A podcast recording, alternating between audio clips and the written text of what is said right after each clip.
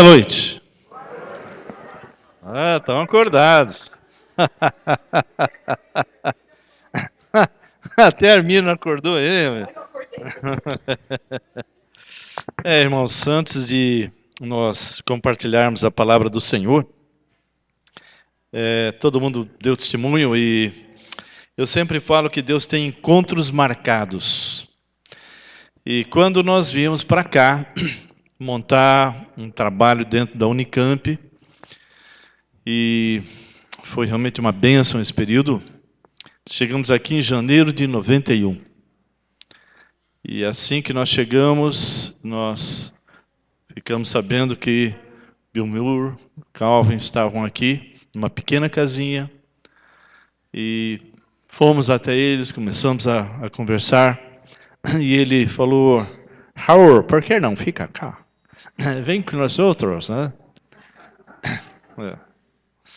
E, e realmente foi um privilégio nós estarmos desde o início ah, participando de todo esse movimento. Eu louvo a Deus por muitas vidas que estão aqui, pela vida do Bill Moore, Calvin e dos pastores atuais, não é? E tive o privilégio de comer hoje na casa dessa, desse casal maravilhoso. Ontem foi da Márcia, né? Enfim, a gente tem estado com o Petit, com o pessoal todo, então tem sido uma bênção estar no meio de vocês.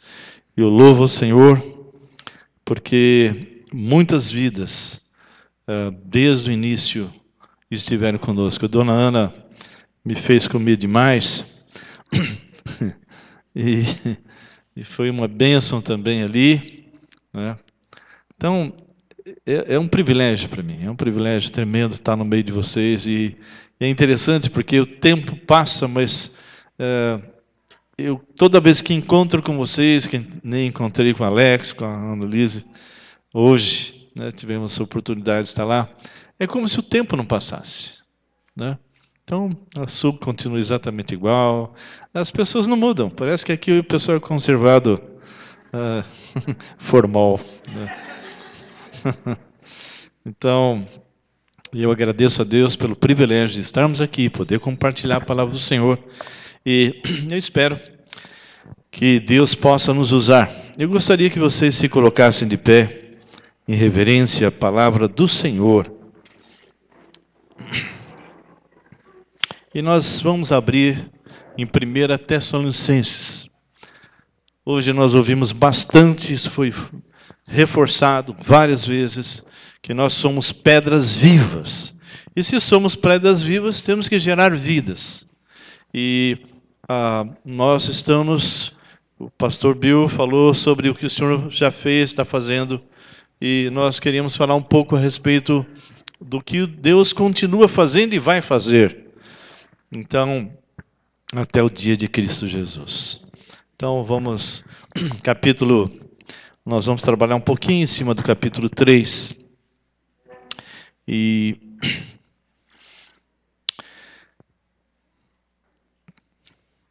pelo que não podemos suportar mais o cuidado por vós, pareceu-nos bem ficar sozinhos em Atenas. E enviamos nosso irmão Timóteo, ministro de Deus no Evangelho de Cristo, para, em benefício da vossa fé, confirmar-vos e exortar-vos, a fim de que ninguém se inquiete com essas tribulações, porque vós mesmos sabeis que estamos designados para isto. Pai Santo, nós te louvamos e te engrandecemos. Somos limitados, Pai. Que teu Espírito então se mova. Que teu Espírito ilumine essa palavra e que ela possa realmente nos confrontar, nos animar, nos encorajar e, se for necessário, até nos admoestar.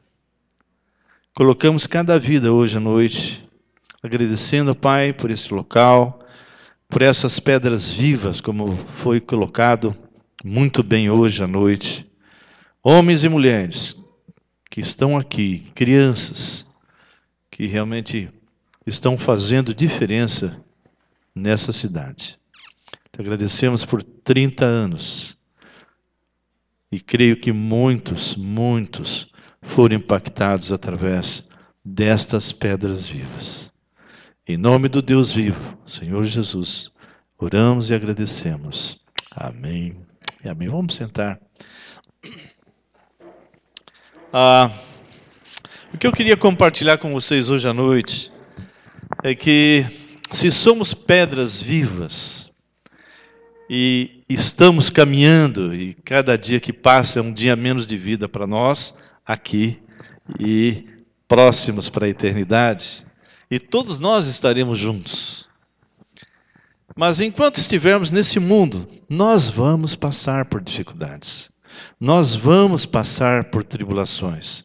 Então, eu queria colocar hoje que neste mundo realmente nós passamos por tribulações e aflições. Isso não deve nos deixar uh, desanimados, abatidos. Porque a própria palavra diz: basta o dia o seu próprio mal. Não é se nós vamos ter problemas. Nós vamos ter problemas. Nós vamos ter dificuldades. Nós vamos passar por tribulações, mas essas tribulações ela tem um propósito. E se nós estudarmos e aconselho vocês a dar uma boa olhada, lá em Romanos capítulo 5, versículo 3, tem uma escadinha ali, e Timóteo, ah, e Tiago capítulo 1, versículo 2 em diante, que fala exatamente numa espécie de um círculo de fé, onde nós devemos, diante de situações adversas, nos regozijar no Senhor, porque a nossa alegria é Deus. A alegria do Senhor é a nossa força. E a palavra nos ensina que as tribulações, as dificuldades, é para que nós possamos realmente ser fortalecidos na fé. É essa a forma didática que Deus tem colocado. Antes de nós entrarmos no capítulo 3, é, eu gostaria de expor toda esse livro de 1 Tessalonicenses, porque ele é tremendo. E ele começa então a um, um livro que foi escrito por Paulo e alguém que ficou, pelo menos os teólogos colocam apenas três sábados nas sinagogas, não é? E daí surgiu uma igreja. Alguns outros dizem sim, mas talvez ele tenha ficado fora com os gentios um pouco mais, mas não importa o tempo que ele ficou. O fato é que aquilo que ele pregou, a maneira pela qual realmente ele falou naquela cidade foi tão impactante que mudou completamente a vida de muitas pessoas. Ah, eu estava compartilhando que a palavra né, Tessalonicense, Tessalônica, é exatamente a esposa de um general chamado Cassandro, que era lá da equipe de Alexandre o Grande, e daí vem ah, o nome Tessalonicenses. E as duas cartas uh, de primeira e segunda foram escritas em Corinto. E a gente entende, então, que essa passagem rápida de Paulo nessa cidade transformou de tal maneira que deixou três marcas. Essas três marcas deveriam ser uma constante nas nossas vidas. A gente percebe, por exemplo, quando foi falado a igreja de Éfeso. A igreja de Éfeso também tinha essas marcas, que nós vamos ver. Depois, mesmo lá em, Atos 20, Paulo chama os presbíteros de Éfeso e dá ali uma receita de bolo espiritual de como eles deveriam se comportar uh, na igreja. E quando fala igreja, é com organismo vivo. Mas, passado o tempo, irmãos, quando a gente olha lá em Apocalipse, o Senhor puxa a orelha do pessoal de Éfeso porque eles tinham conservado a doutrina. Eles tinham realmente conservado a doutrina. E quando a gente começa a ler, parece que eles estão indo bem, parece que o Senhor vai elogiar, mas de repente o Senhor diz: Olha, eu tenho algo contra vocês. Vocês realmente estão firmes na doutrina, mas vocês esqueceram do primeiro amor. Vê onde você caiu. Se arrepende, volta lá. Então, Quando eu comecei uma igreja em São Paulo, junto com mais 12 irmãos, nós éramos da igreja do Itaim, ah, ela foi batizada de Filadélfia. E, de repente, eu fui colocado como um dos líderes, porque alguns desses voltaram para o Itaim e de repente alguém que era o líder principal falou assim: a partir de agora, quem prega é você. e foi a primeira vez que nós realmente ministramos, porque a gente falava na quarta-feira, mas no domingo foi a primeira vez. E a primeira vez que eu preguei, eu preguei exatamente fazendo uma pergunta. Daqui a 30, 40 anos, a Filadélfia será conhecida como Filadélfia ou uma igreja que realmente está desmoronando. Uma igreja que se afastou do Senhor. Uma igreja que está sendo comandada mais pelo senso humano do que pela palavra de Deus. Daqui a 30 anos, como é que nós vamos ser conhecidos? Será que nós vamos continuar sendo conhecidos como Filadélfia?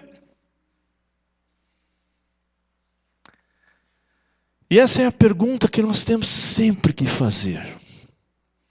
Como realmente manter o progresso de uma igreja? Como manter o progresso de uma igreja?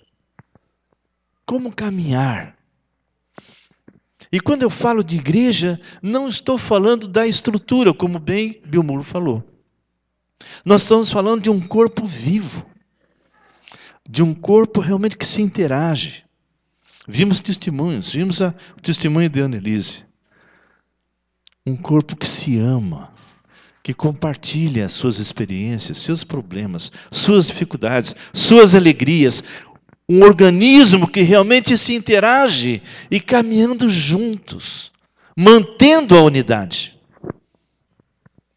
Eles tinham três marcas que está no capítulo 1, versículo 3 que diz assim: recordando-nos diante de nosso Deus e Pai da operosidade da vossa fé, ou seja, uma fé em ação, uma fé operosa, da abnegação do vosso amor, um amor abnegado, um amor de dar-se, e da firmeza da vossa esperança em nosso Senhor Jesus Cristo. Irmãos, essas três marcas devem continuar na IBNA.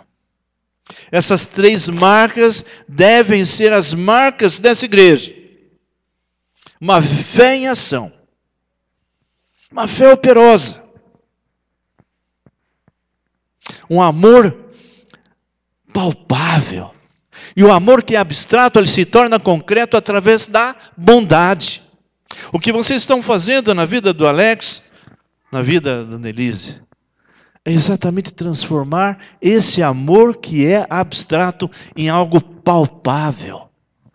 E creio que muitas outras famílias já foram beneficiadas, muitas vezes pelas perdas, pelas dificuldades, por problemas.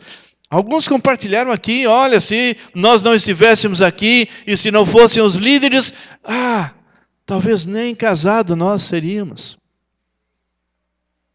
Então, essas três marcas são três marcas que eu gostaria que vocês realmente uh, mantivessem isso como foco para um progresso. E é interessante que uh, as pregações, as ministrações aqui, elas devem continuar conforme está no versículo 5 que diz: Porque o nosso evangelho não chegou até vós tão somente em palavras mas, sobretudo, em poder no Espírito Santo, em plena convicção. Plena convicção. Plena, plena, plena convicção. Assim como sabeis ter sido o nosso procedimento entre vós e por amor de vós. Quando nós lemos, eu gostaria que você abrisse lá em 1 Coríntios capítulo 2, porque Paulo, ele deixa bem claro uh, como é que realmente ele pregava, como que ele fazia. E ele diz no capítulo 2, 1 Coríntios capítulo 2, versículo 1 até o versículo 5, dizendo: Eu, irmãos, Quando fui ter convosco, anunciando-vos o testemunho de Deus, não fiz com ostentação de linguagem ou de sabedoria. Irmãos, o que transforma vidas não é a erudição. O que transforma a vida não é o seu muito falar. O que transforma a vida é a exposição dessa palavra. Nós temos que nos esconder atrás dela. É essa palavra que liberta, é essa palavra que transforma. Porque Paulo diz: porque decidi, é uma decisão. Porque decidi nada saber entre vós, senão que Jesus Cristo e este crucificado. E foi em fraqueza, temor, grande tremor que eu estive entre vós. A minha palavra e a minha pregação não consistiram em linguagem persuasiva de sabedoria, mas em demonstração do Espírito e de poder e aí vem o versículo 5, o motivo que ele tomou essa decisão, para que a vossa fé não se apoiasse em sabedoria humana, e sim no poder de Deus. Irmãos, hoje, eu que frequento muitos lugares, fora do Brasil, dentro do Brasil, tenho visto tantas igrejas que outrora eram fortes. Igrejas que realmente eram igrejas onde os líderes, eles tinha uma vida pautada pela palavra, uma vida realmente cheia de Deus, e com o passar do tempo parece que as coisas foram mudando. E eles começaram a ficar mais preocupados em não ofender o ouvido dos membros, não confrontá-los mais, não confrontar mais o pecado.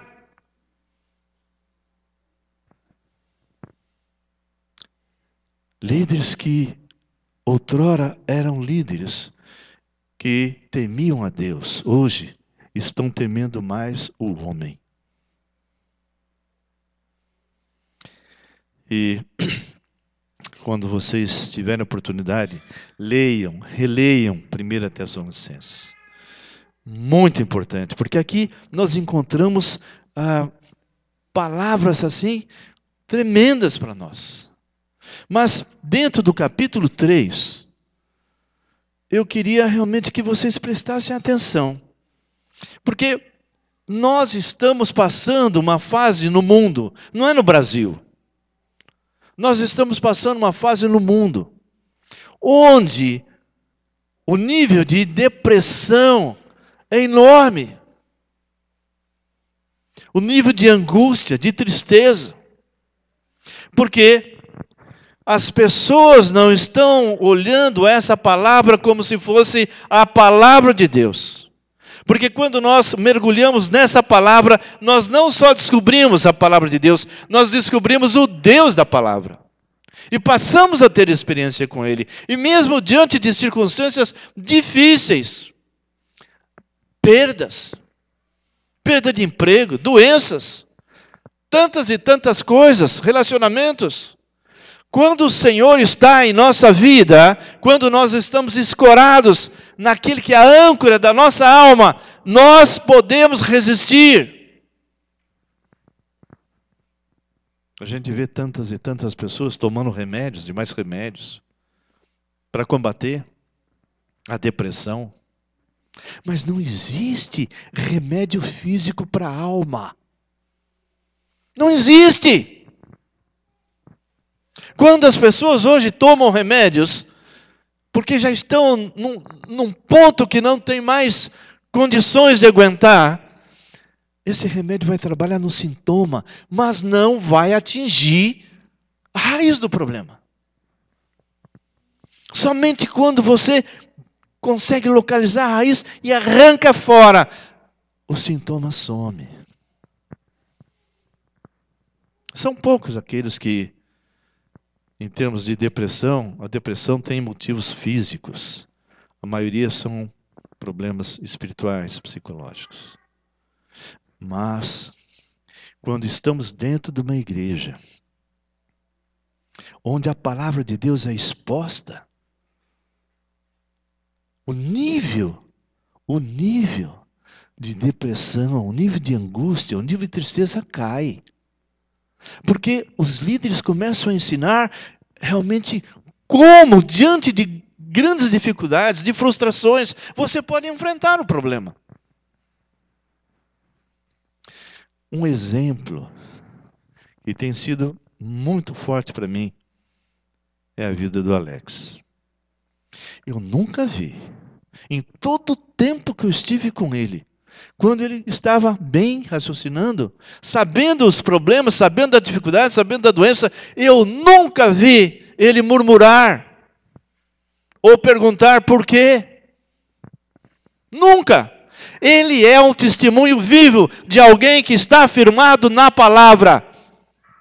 Este é um homem de Deus, na acepção da palavra. Quantas vezes a gente vai lá tentar consolá-lo e ele é que me consola? Porque ele sabe em quem ele tem crido. E sabe se eventualmente acontecer alguma coisa mais difícil, ele sabe com quem que ele vai estar por toda a eternidade. E isso é que nós devemos estar usufruindo.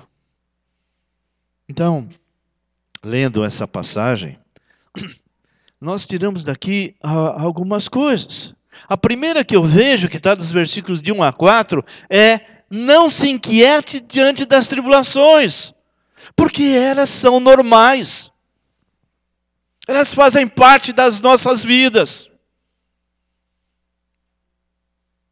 Versículo 1 diz assim: pelo que não podendo suportar mais o cuidado por vós, pareceu-nos bem ficar sozinhos em Atenas. E enviamos nosso irmão Timóteo, ministro de Deus no Evangelho de Cristo, para, em benefício da vossa fé, confirmar-vos e exortar-vos, a fim de que ninguém se inquiete, ninguém se inquiete com essas tribulações. E olha o que ele fala, porque vós mesmos sabeis que estamos designados para isso. Irmãos, Paulo não esconde, Jesus nunca escondeu isso. As tribulações, as dificuldades, elas existem. Há um evangelho aí que prega felicidade, prega prosperidade, prega mentira. Porque essa não é a realidade da vida. O próprio Jesus falou: no mundo passais aflições. Todos quantos querem viver piedosamente em Cristo Jesus serão perseguidos. Então, meu irmão, minha irmã, não sei como você está hoje aqui. Alegre por 30 anos, mas muitas vezes tendo que trabalhar com algumas coisas que têm vindo na sua vida. Mas não se inquiete. Não se inquiete porque vós mesmos sabeis que estamos designados para isso. Um outro ponto que nós gostaríamos de colocar é que não permita, irmãos, não permita, e se ajudem nisso. Se ajudem nisso. Não permita que a tribulação esfrie a tua fé. Eu ouvi uma frase tremenda hoje, da boca de uma mulher que está passando por grande tribulação. E ela disse: as situações que estamos vivendo não têm nos afastado de Deus, têm nos aproximado mais de Deus.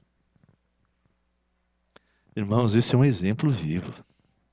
Isso é um exemplo vivo de fé.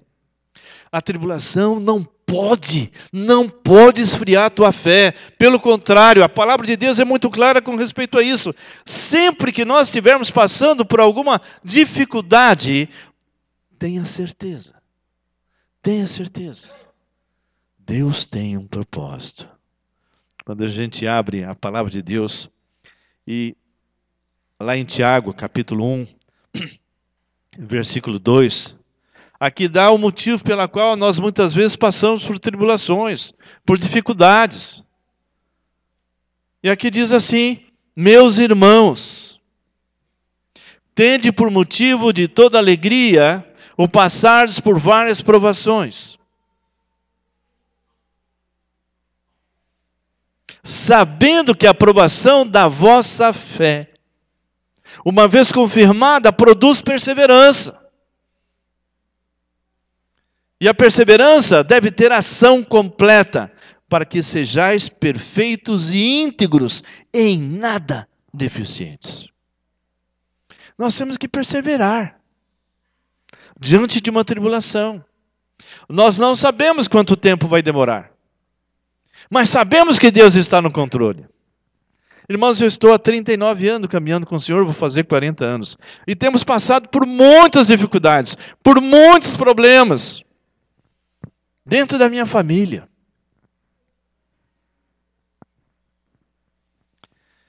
Mas Deus sempre me deu paz, independente da circunstância. Não é que eu não fique preocupado. Não é que eu não fique ansioso, porque na palavra de Deus você não vai ouvir nunca o Senhor falar, não fique ansioso. Ele sabe que nós podemos ficar ansiosos. A palavra diz: não andeis ansiosos. É diferente. Não andeis ansiosos de coisa alguma. Antes temos que nos apresentar diante do Senhor, apresentando diante dele as nossas petições, através da oração, da súplica, e já agradecendo por fé. E como consequência disso, a paz do Senhor, paz que só pode ter quem já passou por Romanos 5:1. Justificado, pois, mediante a fé, temos paz com Deus. Quem passou por Romanos 5:1 pode desfrutar de Filipenses 4.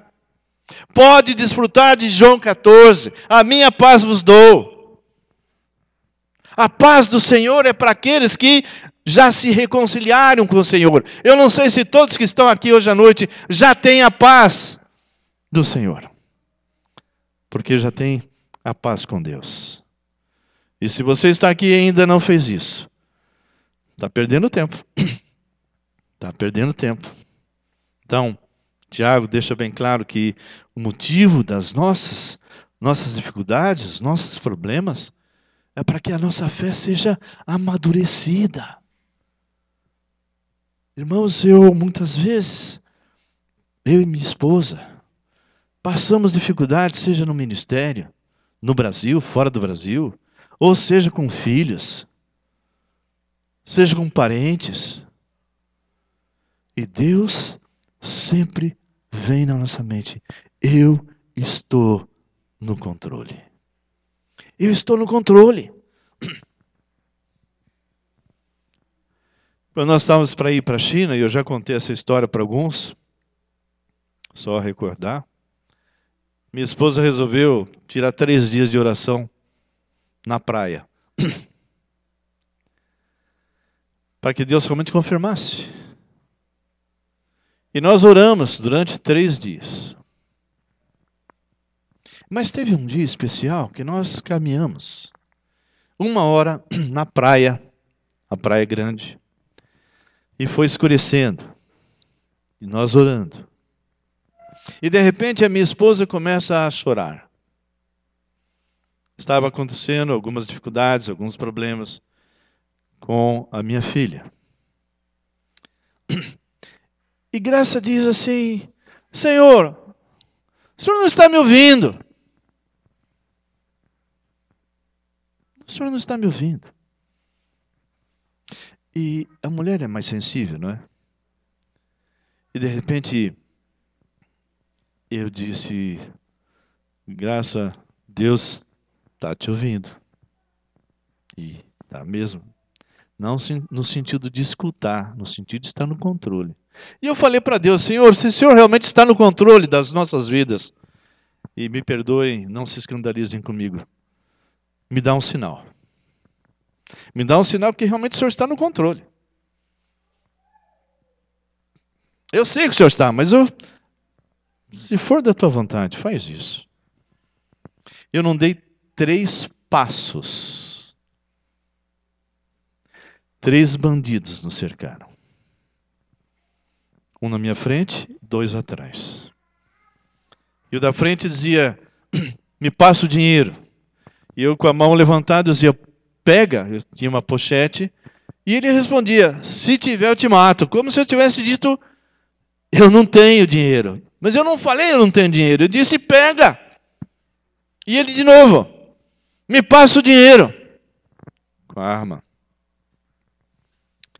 Eu disse pega. E novamente ele diz: se tiver eu te mato. Eu disse que você quer saber de uma coisa?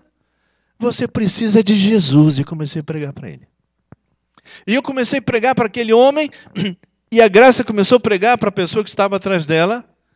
E aqueles dois que estavam olhando para frente, de repente ficaram apavorados, e eu não entendi por quê.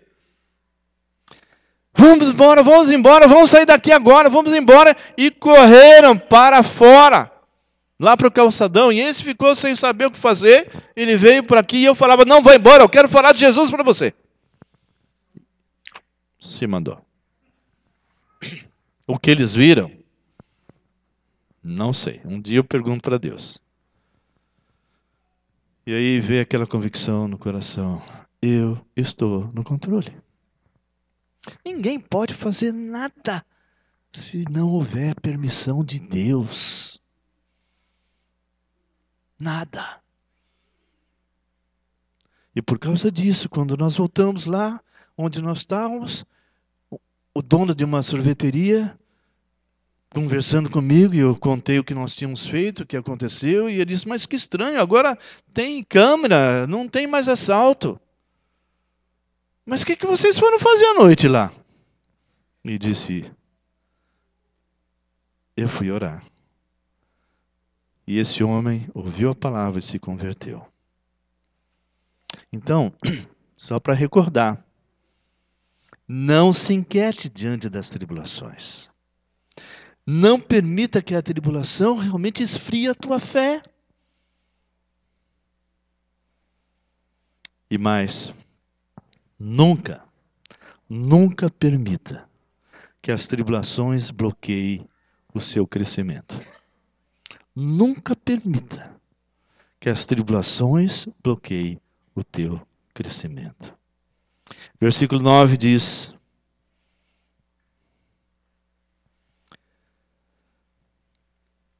Pois que ações de graça podemos tributar a Deus no tocante a vós outros, por toda alegria, com que nos regozijamos por vossa causa, diante de nosso Deus, orando noite e dia, com o máximo empenho, para vos ver pessoalmente e reparar a deficiência da vossa fé.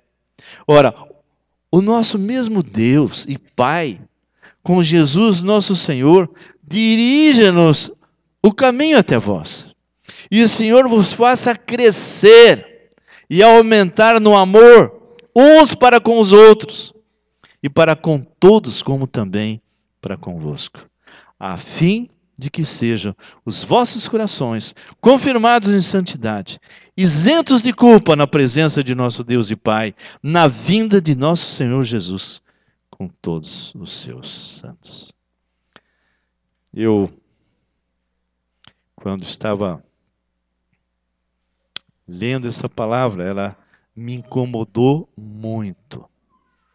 Me incomodou muito. Diante das dificuldades da vida, diante dos problemas. E eu deixei de propósito os versículos de 5 a 8, porque isso aqui me incomodou demais. E o versículo 5 diz que é exatamente esse aspecto não permita que a tribulação diminua sua fé. Foi, foi por isso que, já não me sendo possível continuar esperando, mandei indagar o estado da vossa fé. Temendo que o tentador vos provasse e se tornasse inútil o nosso labor. Agora, porém, com o regresso de Timóteo, vindo do vosso meio, trazendo-nos boas notícias da vossa fé e do, e do vosso amor, e ainda de que sempre guardais grata a lembrança de nós, desejando muito ver-nos, como aliás também nós a vós outros. Assim, meus irmãos, por isso fomos consolados acerca de vós, pela vossa fé, apesar de todas as nossas privações e tribulações, porque agora vivemos, se é que estáis firmados no Senhor. Essa é a palavra que eu tinha para vocês e fazendo a, a conclusão. Você está realmente passando por tribulações? Como você tem lidado com elas? Como você tem lidado com essas dificuldades? Jesus é o nosso alicerce. Jesus é a pedra angular, como foi pregado agora há pouco. Jesus, não o bom senso, não argumentos humanos, mas Jesus é o nosso alicerce para toda a nossa tribulação. Não se esmoreça na fé, nunca. E que passando mais 30 anos, vocês continuem firmes no Senhor. Feche seus olhos. Feche seus olhos. Eu não sei como é que está a tua alma hoje. Mas entra agora na presença de Deus. Se eventualmente você está passando por alguma tristeza, alguma angústia, alguma preocupação, alguma ansiedade, entre na presença de Deus.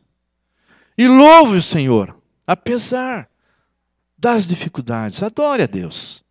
Busque a presença do Senhor. Entenda que Ele realmente está no controle da sua vida. Enquanto você que tem certeza da sua salvação, está orando. Eu quero falar com alguém que esteja aqui hoje à noite, que não tem certeza da sua salvação, que nunca verdadeiramente nasceu de novo. Talvez esteja frequentando há um bom tempo a igreja, ou talvez a primeira vez. Não conheço todos.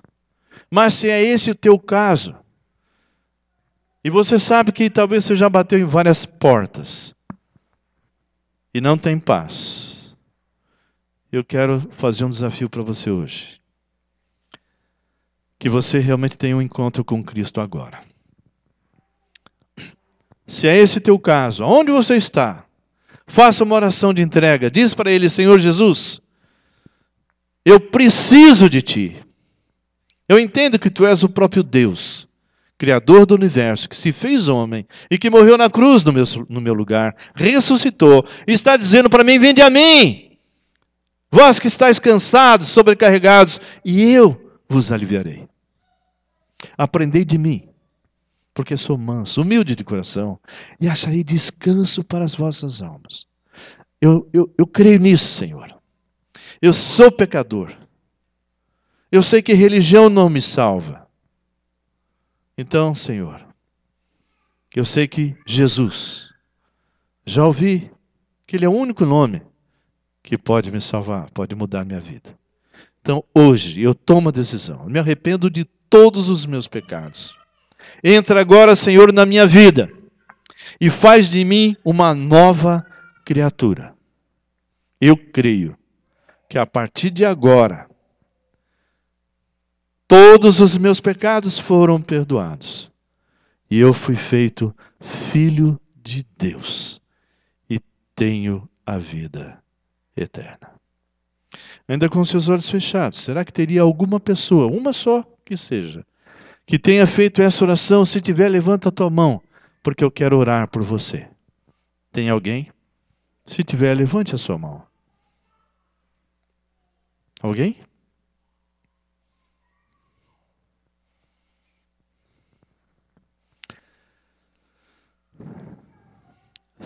Senhor nosso Deus e Pai, eu creio que possivelmente todos que estão aqui são teus servos. Mas se houver pelo menos um que ele procure a liderança. Nós te agradecemos por esse tempo. Te agradecemos, ó Deus, pela palavra que foi falada pelo Bill Moore, que somos pedras vivas e que estamos sobre a rocha, estamos sobre a pedra angular e que nós devemos estar causando impacto na vida de pessoas. E que haja progresso e crescimento dessa igreja. Porque eu te peço isso no nome poderoso do Senhor Jesus. Amém. Amém, Senhor Deus. Que Deus os abençoe.